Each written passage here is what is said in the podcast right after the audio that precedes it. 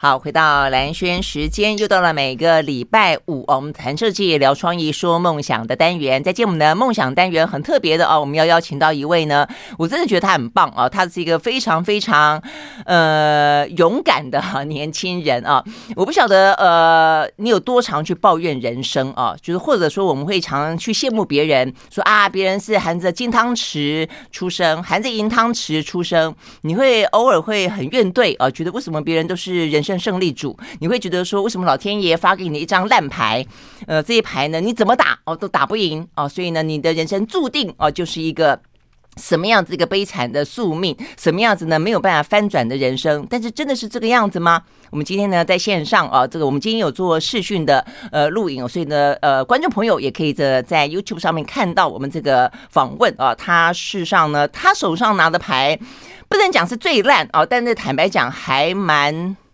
蛮 烂的，我觉得 蛮烂的。好，但是呢，他现在不但是呃走出他自己，翻转他出自他自己的人生哦，而且他现在试着去帮助呢更多像他这样子，或者说也是一一手烂牌的呃。年轻人或者说呃小朋友，或者说一些少年了啊，那所以呢，呃，这位我们要邀请到的的就是呢文国士啊，他最近出了一本书，叫做呢每一个都是我们的孩子。在这个之前还出了一本呢，叫做《走过爱的蛮荒，撕去呢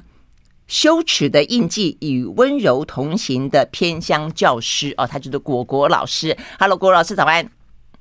啊，谢谢早安。对呀、啊，大家早。我刚才跟他相认了一下，因为觉得非常以他为荣哦。他是呢念福大英文系的，我是福大大传系的。但是你现在在念研究所了，对不对？对，我现在在实践大学念智商。嗯，念心理智商嘛，啊、嗯，OK，好。所以前一本书呢，《走过爱的蛮荒》讲的时候，而且事实上你那个时候是在当偏乡老师。对，呃，那现在这本书呢，每一个都是我们的孩子。你是在儿少机构、安置机构，那帮助这一些呃，算是什么样的少年，什么样的青年？我都会说，原生家庭特别辛苦、特别有故事的小孩。嗯哼嗯，他们的年纪大概是？呃，我我们家园大概从小三到成年初期都有。哦，成年初期指的是那种十八大概十八九岁。哦，十八九岁，OK，好。那为什么果果老师他会先去偏乡，然后呢，再到这样的儿少的家庭，跟他自己成长的经历有关？在看这本书的时候，你会发现呢，呃，一个又一个啊，这些呢，呃，原生家庭，就我们刚刚讲到的，其实呢，如果说老天爷真的会发牌给大家，他们通常拿到的都是一些呃没有办法选择自己出生的烂牌，呃，但是为什么果果会选择这样的一个路哦？跟他自己有关的意思就是说，呃，其实我真的觉得很不简单。的事啊，如果说已经知道啊有文国士啊这位年轻老师的故事的话，应该会知道你呃你的爸妈啊就是是思觉失调，也就是大家比较嗯惯称的可能是就是精神障碍啦，对不对？嗯，所以对你来说，这是你现在呃做这些事情的最主要的原因吗？原来是一个很确实是很深的连结啦，因为我。我父母是视觉失调症的病友嘛，嗯，那他以前有一个旧称叫精神分裂症，嗯嗯嗯，对。那像我第一本书主要谈的也是呃我自己的成长的经验，嗯，对。那我觉得从从我自己的原生家庭，我本来就很强烈的感受到，就好好长大其实是需要运气的，嗯嗯，嗯对。因为不管是我自己出我自己的出生，还是我现在服务的少年。我觉得他都在回答一个问题，就是，呃，我们都不能选择自己的出生啊。嗯、然后我们都知道，一个人要能够长大，其实需要常年十几年有人的陪伴。嗯，那如果有一些人他，他呃出生的时候父母就是因为各种原因没有办法陪伴他，那这些人怎么办？嗯嗯，嗯对。那我我终究是我终究是极端极端幸运的小孩啦，就是我的父母因病倒下的时候，呃，我奶奶把我养大嘛。嗯嗯。嗯嗯，OK，那是不是嗯？但是我觉得听到这边就已经会很多觉得疑问，就是说其实对于很多的大部分人来说，呃，长大这件事情好像不太需要运气哈，就是我们就就不知道为什么也就 也就这样子长大了，然后长得还算好好的，然后反而呢会很容易去心生埋怨。埋怨这个不够好，埋怨那个不够好，别人埋怨别人比我好啊，等等。呃，但对你来说，你会觉得幸运。其实你经历过了这么多，为什么你还会觉得幸运呢？我觉得这个部分的过程就很特别嘛，啊，所以你是原本的个性就这么的呃勇敢乐观，还是说在过程当中你到底是经历过多少人？帮助你，因为对你来说，除了你有这个思觉障碍的父母亲之外，然后你小时候就低收入家庭，对不对？是奶奶养你长大，然后你还去过育幼院，是不是？你住过育幼院，呃，然后对，等等，所以对你来说，应该这个童年过得很坎坷吧？嗯嗯，就我觉得那个幸运的意思，对我来讲是，就始终有人陪着你。嗯嗯，谁呢？谁陪着你？就你奶奶。对，小时候是奶奶嘛，我觉得奶奶好像是那个，其实不是很多人喜欢谈那个三角形啊，最最最基础是生理的需求，然后再来可能是比较精神层次的需求这样。啊、那我奶奶对于我来讲，就像是我最一开始的避风港嘛，嗯，所以她提供我一个，她提供我一个其实还算是健全长大的环境，嗯哼，对。那到我到我渐渐长大之后，现在回来看，我我其实蛮深的体会是。好多所谓一般家庭的小朋友，或是我自己的朋友，或或是我认识的一些书友，他们在我身上都感受到一种他们没有的自由。嗯，因为我我一我一路上做选择都是没有人阻挠我的。可是像像我自己就有好朋友，他他因为他他的父母就是非常的优秀，然后他也有非常优秀的姐姐，他自己也非常优秀，所以他人生最大的课题其实是他感受到好像是一种有条件的爱，就是。因为他父母期待他做，比如说更有社会地位的事情，赚更更多钱的事，对。可是他自己是想要当一个所谓的偏向老师，嗯嗯。所以我这样子的朋友会会让我蛮深的体会到，就是我觉得我们好像都在渴渴求一份无条件的爱吧。可是终究每个人每个人，包含我自己在内，在啊在家庭里面，我觉得或多或少都。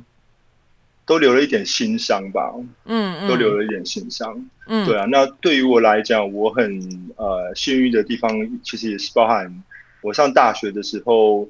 呃，认识一群朋友，嗯嗯，然后我们就是一起念，我们我们那时候在干嘛？那那时候其实算是念，透过念文学，然后来认识我们自己。嗯，文学，对，嗯。那我看你在书里面还提到有个高中老师。他也是看起来是在过程当中给你很大的鼓励，给你很大的一个自信，对不对？对，我他蛮影响我带，就是怎么跟小朋友互动的，就是他他让我感受到就是一种关心，嗯，然后不是不是担心。就一一字之差啦。可是，比如说具体的例子，比如说像抽烟，好，其实我们从小都知道抽烟不好，然后抽烟确实也对身体不好。可是，像一路上听听很多的，就是大家会跟你说啊，你钱又不是自己赚的，然后你这样伤身体，怎么样怎么样？就别人也在接近你，别的老师可能也在接近你，可是他接近你的那个方式，会让他会让我觉得他对于我在做的事情有一个判断，就是你不好，嗯，先谴责你，对，先先否定你。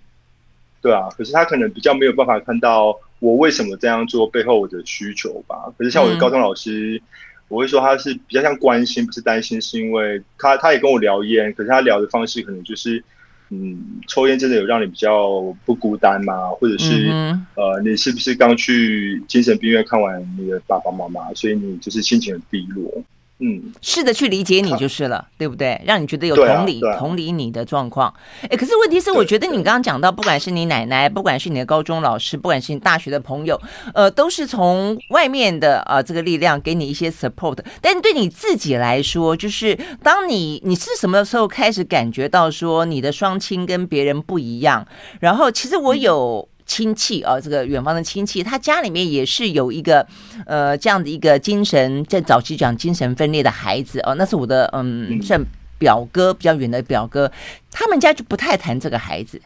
哦，所以我弟说他某个程度就被隐形了起来。那他是一个痛，那因为你很难去面对他，所以你就把他藏了起来。所以对你来说的话，你怎么样走过一个你没有把爸妈给藏起来？你你你。你怎么样子去开始愿意说你的爸妈是这样子的一个呃精神障碍、思觉失调？就你怎么跨过去的？因为我看你的前一本书里面有讲到说，其实当人家说你是孝为的孩子的时候，疯子的孩子的时候，你事实上很是很难过的。所以你是什么什么时候开始有这样的意识？什么时候又可以挣脱、抛开，变得那么的自由？因为来来学姐，你刚刚说你有远房的亲戚，家里有类似的情况，然后。然后他们不谈这件事，嗯、就不谈这件事情我，我我很有感，嗯，因为我我从小最常看到我父母的地方，其实就是在呃精神康复之家，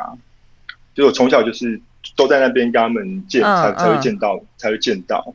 然后小时候会问啊，小多小的时候他们就开始离开你，就是就住去这个、呃，因为我爸爸妈妈其实是在疗养院认识的，他们是在疗养院疗养院里面一见钟情的，就根据我爸的讲法，嗯、我爸现在讲到这个倒有点红。对，其实某种程度上，对某种程度上蛮浪漫的。他现在，因为他们在疗养院里面是呃久久才能见一次面，就我们去会客，他们才可以见面的。嗯、然后他们其实也已经。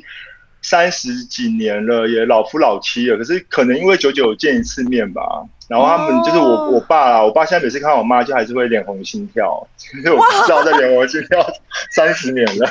哦，你这样讲好难想象哦，这个好难得的爱情啊，真的。所以他们并不是住在一起，他们是分在两个不同的安置的地方。对，就是他们现在住的地方是玉里农民医院，然后那边就是有。呃，上千位的病友啦，所以男生女生是分开，的哦。那他们多久见一次面？对，他就是要我们去会客，他们才有机会见到。所以这两年因为疫情的关系嘛，我我猜他们这两年应该都没有见到面。哦，这样子啊？对，因为疫情的关系啊。哎，我怎么会觉得有一点点不太不太人性化？如果是夫妻的话啦，嗯、同在一个机构里面，却要像牛郎织女一样，嗯、要孩子来才能够见面哦。而这就是。现实的困境啊，就是他们那边医护比大概也很辛苦，然后还有另外一件事情是，因为很少人，比如说伴侣，或是对我来讲，父母都都有这样的状况，都在都住在那边。嗯嗯嗯，你这样讲是，所以你你最特别就是你的父母亲实际上是在那边相恋，然后在那边生下你哦。对，因为他们中间有一段时间是可以工作的，就是我以前我以前我爷爷他就是工作还不错。嗯，就我爷爷他以前好像得了很多金钟奖吧，他是制作人，所以爷爷曾经有一度是很有能力的，所以那时候我爸妈还可以在我爷爷的公司下面工作，但这样，但就短短短短的几年啦，嗯嗯嗯，对啊，然后然后这些事情其实我都我有的印象都很少，我比较有印象就是就是比如说爸爸妈妈发病的画面，嗯嗯，对，到现在为止，在你的记忆里面都还是这些比较深刻。对对，可是这个就要呃稍微小心一点讲的是说，不是所有的病友发病都会自伤或伤人，嗯，其实其实不是这样的，嗯、就是因为我可以理解大家对这个议题陌生，然后对这个议题的认识可能主要是透过比如说电影啊新闻，嗯、所以会留下一个印象是好像病友发病都很可很可怕，可是现实上不是这样，那只是只是刚好我的父母都。呃，曾经在发病的时候有攻击行为过。嗯哼，嗯哼，好，那我们要先休息一会儿了。刚才果果老师有讲到说，其实外界对这种事情他向来很陌生啊，所以他也会非常小心的要谈论这个事情。就像是你在这本书里面讲到说，其实大家都知道，呃，这个社会里面有一些相当边缘的孩子，他们无从选择他们的人生，但是他们也需要大家去理解他们，大家对他们也很陌生。呃，所以呢，果果老师写这本书的目的，也就是试图让大家更了解他们，就像。那我们现在试着要去了解果果老师怎么样子可以从这样的一个呃家庭里面啊，可以好好的长大，而且长得很不错，这是很难得的事情。而且他文笔真好。OK，我们休息了，马上回来。I like eleanor 好，回到蓝轩时间，继续和线上啊，不是我们邀请到的果果老师文国士啊来聊天。他先后出了两本书，两本书都都相当的引起大家的关注。一本书讲他自己的故事，叫做《走过爱的蛮荒》，是属于他自己的。我我觉得看起来比较像你自己的一个自我解放、自我疗愈的感觉，也因此你就更自由了。那这本书的话呢，是希望我想说你讲出更多人的故事，也希望他们可以跟你一样的走过这一些。爱的蛮荒啊，找到他们自己的目标。就像你在书内不断讲到的，其实你可以寻找自己的名字，哦，就是让自己成为一个你想要成为的那个人，然后不要去在意啊这个外界的一些目光，或者让外界可以更理解你。但是我觉得所有的一切还是要从你，就是说，我觉得很多你想帮助的孩子，如果知道你是怎么样子长大。然后怎么样子面对，有哪些可能的问题，又如何去克服它？我觉得它会是一个非常好的一个勇气的来源啦。所以我刚刚就在跟你聊到说，像你小时候，那你小时候，你刚刚讲到说，你要尽量避免去让他觉得说，好像思觉失调的都会是那个样子。所以代表的就是说，你父母亲当他失控的时候，是有点可怕的吗？这个在你的心里留下的这个印象里面，某个角度上来讲，我的成长背景。好像没有那么特别，就即便我父母是呃病友，嗯，就是如果是从说，因为因为很多人父母因为不同的原因都都缺席嘛，或是即便在，嗯嗯嗯、但但那个爱是一种羁绊，然后其实多少作为小孩都会受伤。那我自己一点点比较比较特别的地方是，其实我我爸妈发病的时候，我我多半的时候都还是被保护的好好的，我奶奶保护我，嗯、所以我其实。我其实没有直接成为，比如说被攻击的对象，嗯嗯，嗯，可是同时确实，他们每次发病的时候，比如说像我爸发病的时候，他可能他砍过我妈，烧过房子，然后砸过车子，所以每一次每一次，其实整个社区都都会被闹得很不得安宁，就是，嗯嗯，然后我有几次就是看到，比如说呃深夜的时候，警察车、救护车来把我爸可能捆绑然后带走，嗯，对，那是在发生这些事情的过程里面，其实。那时候我还很小，那时候才六六岁八岁，你还相信男生女生只要牵手可能就会怀孕的那个年纪，就很小很小的时候。可是那时候家里发生这件事情，可是从来没有人跟我解释怎么了。然后有些有些电影电视剧都会问啊，就家里大风大浪的，然后小孩子就会问说发生什么事。然后其实大人是出于某一种保护吧，大人就会就跟小朋友讲说。就是你小小朋友不要问那么多，啊啊啊。对对，嗯，对那时候的我来讲，你就只能自己想象嘛。嗯，所以所以其实就像很多家庭里面，如果有比如说夫那个夫妻失和的情况，嗯、小朋友都会觉得说，是不是我只要乖一点，我只要表现好一点，父母就不会这样，嗯、你就会有一个内疚感。嗯嗯，嗯对。那我自己是。小小时候会啊，小时候会。那我是一直到我是一直到了上国一吧，国中之后，我才知道说，哦，原来我爸妈的状况是是有一个具体的病，就是就是思觉失调症。嗯哼，然后不是因为你不乖，你所以你以前会觉得可能你不乖，所以你爸妈抓狂，是这类似会有这样的逻辑就是了。小时候会啊，小时候会，嗯，嗯对。那到你比较懂事之后，嗯、你就知道这跟你没有关系嘛。嗯嗯。但是就算说没有直接关系，或者说他们并没有对你的身体上面造成直接的伤害，但在生理上面。嗯这心理上面呢，心理上面就是说，呃，父母亲的缺席对于孩子的成长，事实上是是蛮大的一个影响。那尤其是他的缺席，是因为你可能有一个在社会的呃刻板印象当中，会有一些呃什么疯子啦，或什么之类的这样的一个说法的时候，然后呢，你又会你会不会担心你自己的未来？我所以这一部分，你你是怎么去想象他的？他对你的影响是什么？我觉得两个部分，一一件事情是。我曾经，因为我现在对这个病的认识比较完整，所以我现在知道这个病跟遗传的、跟遗传跟基因的关联性其实是远远低于大家的想象、一般的理解。嗯，嗯，所以这也解释了，其实我从国高中开始，其实有一段时间我是活在我是不是也会发病的那种恐慌里面。嗯嗯，嗯，对。那那这件事情对我来讲，后来当然就是就是我跟他和解了，因为我。够认识他了，嗯，那另外一件事情，我想到的是，呃，我大我大我上大一的时候，就是你在高中、大学那个阶段，本来就是很多人开始要呃认识自己啊，然后说要要开始回答，对对对，然后要 开始回答我是谁啊，什么什么这样子的问题。然后我是在那个过程里面，我就发现，我上大学的时候，我发现我高中写的一篇自己的随记啦，然后那个标题我下的是呃缺席的陪伴，嗯。嗯，然后我就去看里面的文字，我就觉得好压抑哦。就是你，你理性上你不允许自己去苛责你自己的父母。嗯、对高中上大学之前的我来讲，嗯、而且特别对我的情况来讲，你更没有苛责的理由，因为一般人，譬如说他在家庭里面受伤了，比如说有人酗酒或是赌博等等等等的情况，我觉得你从一个小孩子的感受，你都可以说，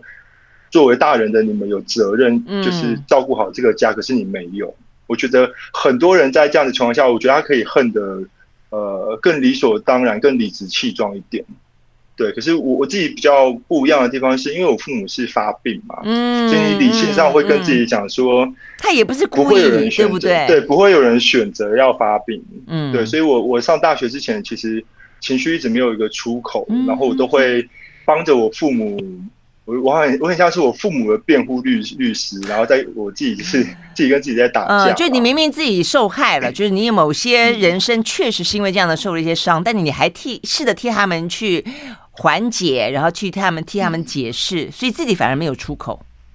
对对，所以很长，所以我上大学，我在辅大英文系念书的那四年，因为你那时候接触很多文学嘛，中西方的文学，那我觉得这些东西对我来讲都是。教我去练习，去去看待自己是怎么被养大的，嗯、自己在一个文化脉络里面是怎么被养大。嗯、所以，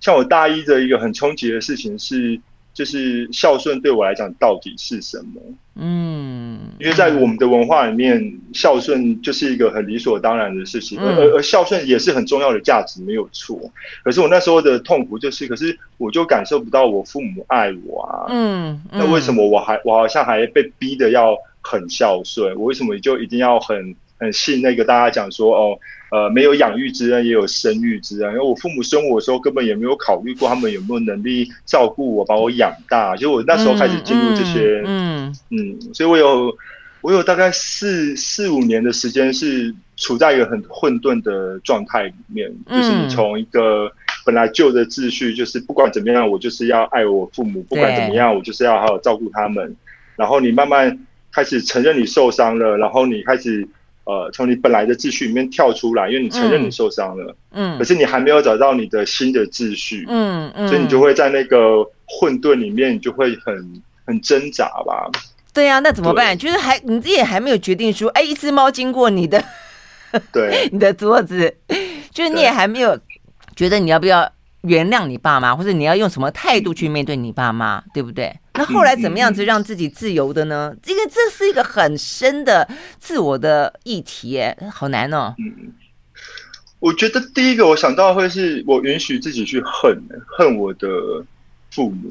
嗯，然后我觉得这是不容易的，是因为哦，很多人这样讲嘛，爱的反面不是恨，爱的反面可能是冷漠。就是今天我不会去恨一个我不在意的人，所以我之所以去恨他，其实是因为就因为我在意他，他对我来讲是一个。呃，重要的存在，可是我也因为他而受伤了。嗯，对，我觉得，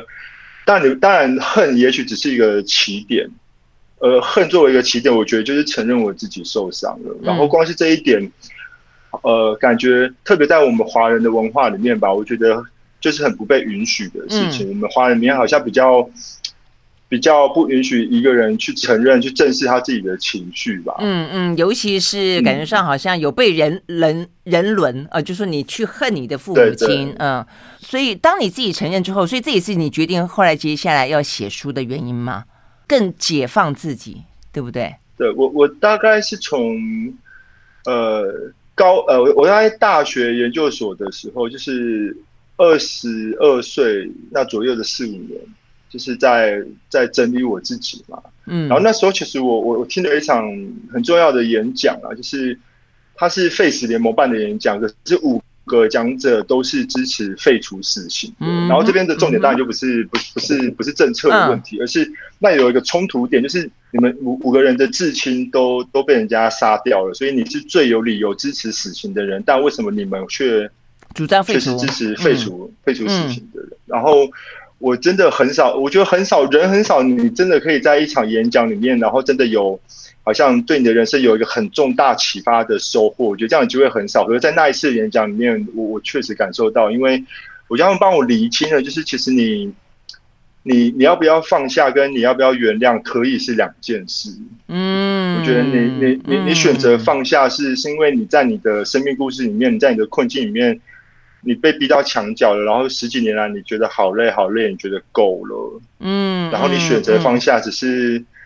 你想要练习善待自己一点吧。嗯、可是你你选择放下的同时，你不一定要原谅什么。如果还没有办法原谅的话，嗯，对，然后这是。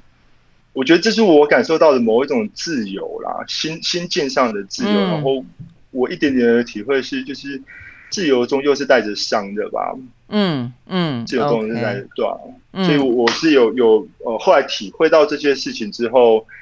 又再过，我到我写书出版是又过了可能五。七年的时间吧。嗯哼，OK，好。所以呢，果果老师讲了蛮多的。我觉得面对自我的时候，几个关键点，不管是示弱也好，放下也好，有你唯有放下，跟他共处，你才可能真正的自由。我们休息再回到现场。Thank you. 好，回到蓝轩时间，继续和线上邀请到的呢，呃，文国士果果老师啊来聊天，聊的呢是他在前一本的书呢《走过爱的蛮荒》里面呢自我揭露的一些他自己的故事，呃，真的是很不简单了啊，所以我觉得呃，就像他刚才讲的，放下才是自由的开始。那就像他在这本书里面也不断的谈到，他跟这些孩子们也说，其实什么叫做勇敢？勇敢的就是带着你的恐惧往前走啊。我觉得这个话题还真的是很深刻，就是说要经历。过，或者说可能没有到你那么的呃，就是这样子的一个背景啊。但是我想每个人都会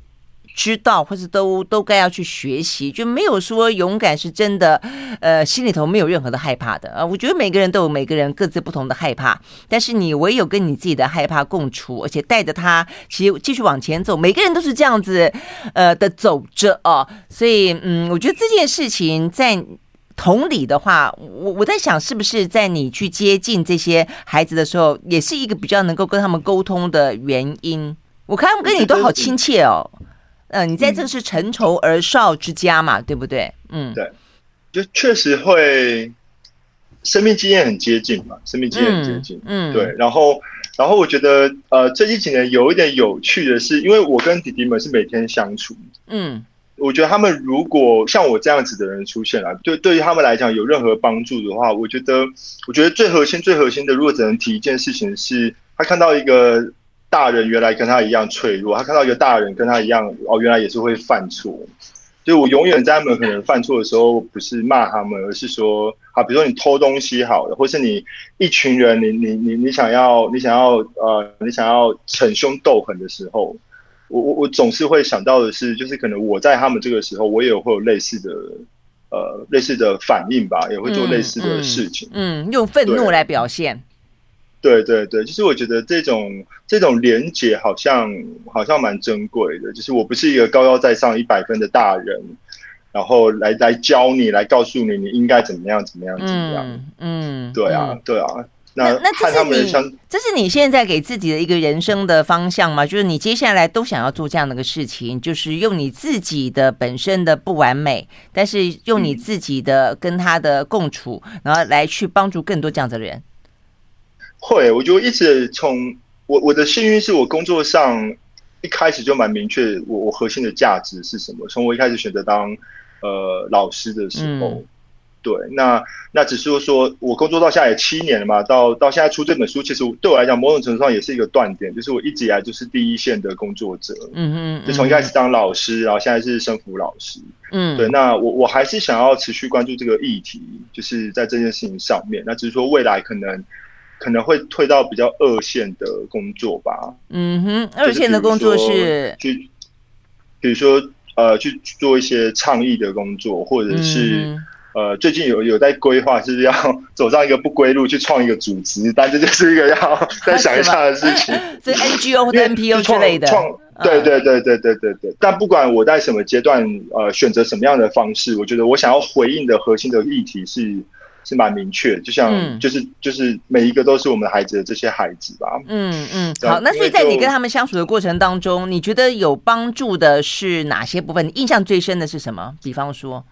哦，我突然想到一一个一个弟弟，大概是十岁，小学三年级，他到我们单位来。嗯，那就记录里面来看，他从两岁之后，他就会说脏话。他会说好多好多脏话。从两岁之后，那一一个什么样的生命会让他从两岁开始就很会说脏话？因为人的学习基模式都一样的，我们都是从环境里面的模仿开始学习的。所以两岁开始就会说很多脏话，这这唯一证明的事情，他就是在一个呃受虐的家庭下长大，所以他其实就是一个受虐儿。嗯，然后所以他十一岁到我们单位的时候，他中间已经换了五家机构了，他就是一直在不同的机构。所以他有连续的五年，他就是过新年的时候，他都是面对新的人，然后再说新年快乐。所以他的、嗯、他的十十年的生命里面，其实是很动荡的。然后他来到我们家园，嗯、然后他来到我们家园，其实有很可爱的地方，就是因为生父老师你要去接送学生嘛，所以有一天放学，他就是他就是看起来就是就是就是眉眉头深锁，有心事然后，他就问我说：“嗯、呃，姑姑姑姑跟爸爸有爸爸是什么感觉？”这样，然后就说我不知道是什么感觉。天啊！然后就问他发生什么事，他没有爸，他没有爸爸。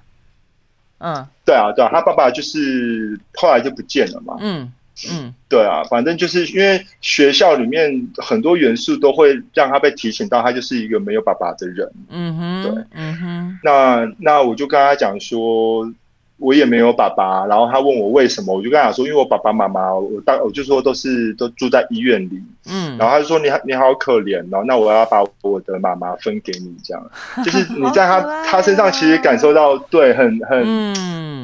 很脆弱很脆弱的东西，然后你也在很善良，对，却又很善良，却又很善良，然后我我记得那一次的对话是停在，我也是很诚实的跟他讲，我就说。就像我自己没没有爸爸妈妈一样，就是我也没有，我也没有办法成为你的爸爸。然后你可能就是一路上就会是没有爸爸的人。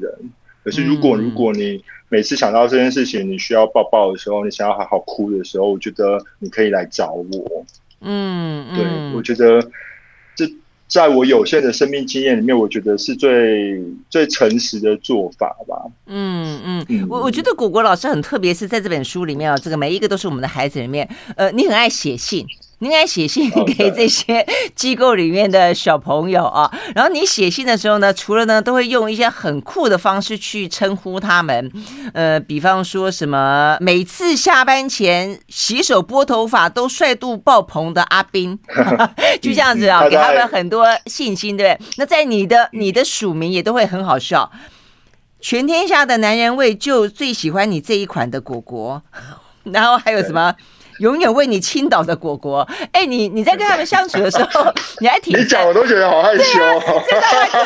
是吧？害羞吧，是吧？常常偷看你，觉得好害羞的果果，哎、欸，你你实在有点三八，为什么要这样的方式跟他们相处？这样方式对他们来说其实是更平等，嗯、对不对？对，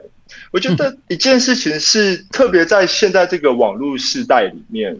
你还能收到。手写的文字，我我我我会觉得是一件很窝心的事，对，非常温暖。因为，对，因为我也是非常喜欢收到听众朋友写信来，啊，那种感觉很不一样。对啊，对啊，是啊，是因为那是一个人为了自己特别留下时间。嗯，有些弟弟第一次收到，他会话，他会觉得他会觉得莫名其妙，说你写这个给我干嘛？是你就是要给我的吗？你是要给给谁的那种人？就是那会陌生，他会陌生，对。然后就是一种一股一股暖流吧，我觉得，我觉得手写信本身是一股暖流。那那呃，因为确实我在文字里面跟我日常的相处也都是，我就是蛮蛮三八的。对，那那个三八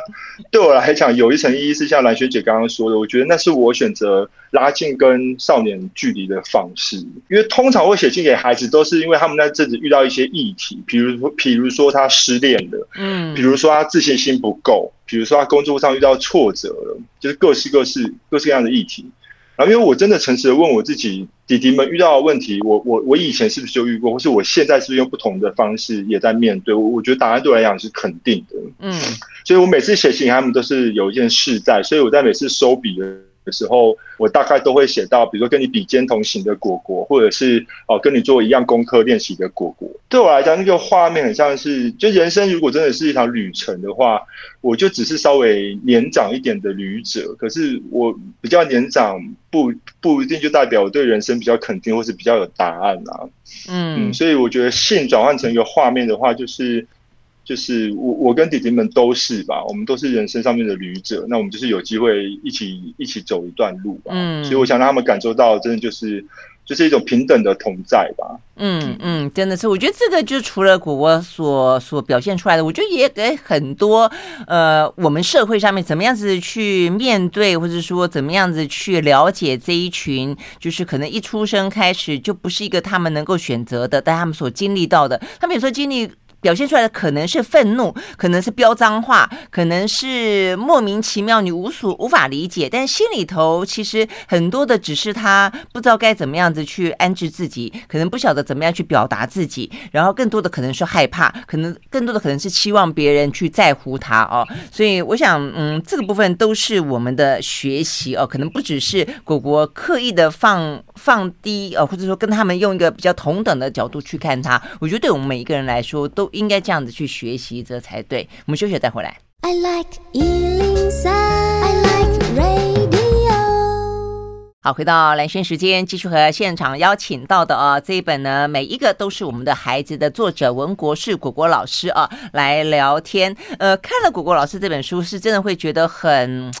很很很触动啊，或者说过程当中你会觉得很感伤。对于很多孩子来说，进到这样的一个教养家庭，呃，如果说碰到像这个果果老师或者其他的这些老师，呃，愿意用更开阔的、包容的或者平等的方式对待他的时候，他们都经历过好多好多第一次。所以我真的觉得，我们到底社会对于这样的一群人，我们了解多少？那我觉得透过这个果果他的这本书啊，就试着让我们打开一扇小小的窗，我们试着能够去理解他们。所以对你来说，我相信你一定有很多的想法，想透过这本书告诉大家，对不对？这本书的书名叫《每一个都是我们的孩子》，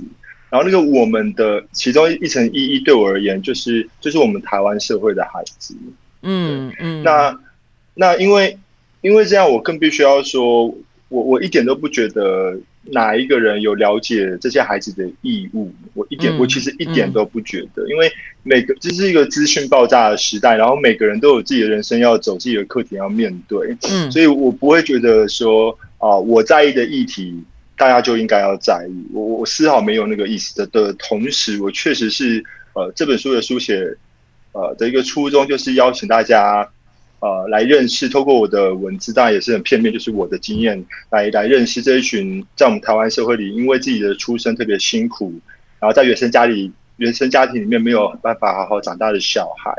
那他们来到所谓的安置机构，到底会呃发生什么样的事情？他们的过去发生什么样的事情？然后他在机构里面的生活是怎么样的高低起伏，以及可预见的未来、可预见的未来，他们的辛苦到底是什么？其实对我而言，这一本书就是一个小人物写的小故事，然后是一个啊，最真挚的邀请给对这个主题有兴趣的读者吧。嗯嗯，但是我想，除了这个之外，每一个人都很希望能够，就像你刚刚讲的，都有自己的人生要走，自己的面问题要去克服，怎么样让自己更勇敢？如果问你这句话的话，你会怎么回答？我想到的是两个韧性的，一个是你。恢复的很快的韧性，一个是你这个人什么都讲不通的韧性，就是两这两个人，我常常用这组韧性在感受我自己啊，然后觉得我我就我我内心里面有一个有一个倔强，是不管别人懂不懂，我我我觉得我自己很棒，我知道我的来时路有哪些痛苦，哪些孤单，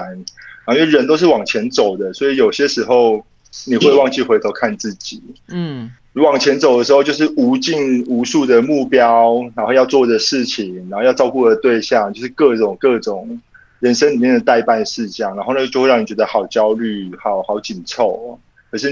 我对自己其实是很宽容的。对我，我很容易停下来，然后就提醒我自己，我要来回头看看我的来时路。嗯，对，要看见，要认回来自己有过的付出吧。嗯，对啊，嗯哼，也要给自己，这件事情蛮重要。对，给自己说加油就是了，对不对？对啊，嗯，练进自己，觉得自己很很棒，才可以继续往前走。嗯，然后如果如果真的很低潮，你需要暂时软烂一下，你需要稍微稍微的混沌一阵子或怎么样的。我觉得好像也没有什么不好，嗯嗯，也可以让自己停下脚步。吧，嗯嗯。嗯嗯，OK，好，很棒，今天非常谢谢果果老师接我们的访问，好，OK，好，也希望继续继续在这条路上继续走，加油，好呀，谢谢，OK，好，拜拜。